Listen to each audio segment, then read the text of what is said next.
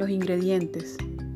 Cuando hablamos del arte de cocinar o del arte de vivir, no hay límites. Es decir, cada cultura, lugar y persona tiene su forma, sus secretos, su propio sazón.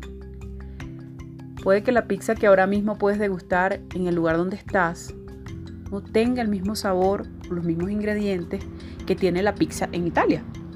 Pero aún así, en tu lugar favorito, la disfrutas sin importar que no es Italia. Y así, cocinar es como vivir. Hay ingredientes que no pueden faltar. Es como cocinar sin sal o sin orégano, en mi caso. Definitivamente hace la diferencia.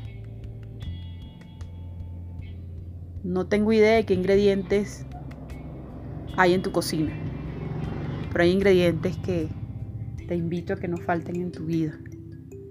La fe, el amor, la esperanza, la gratitud, la alegría, el perdón, son solo algunos de esos ingredientes que le dan sazón a la vida, a tus días y a los míos.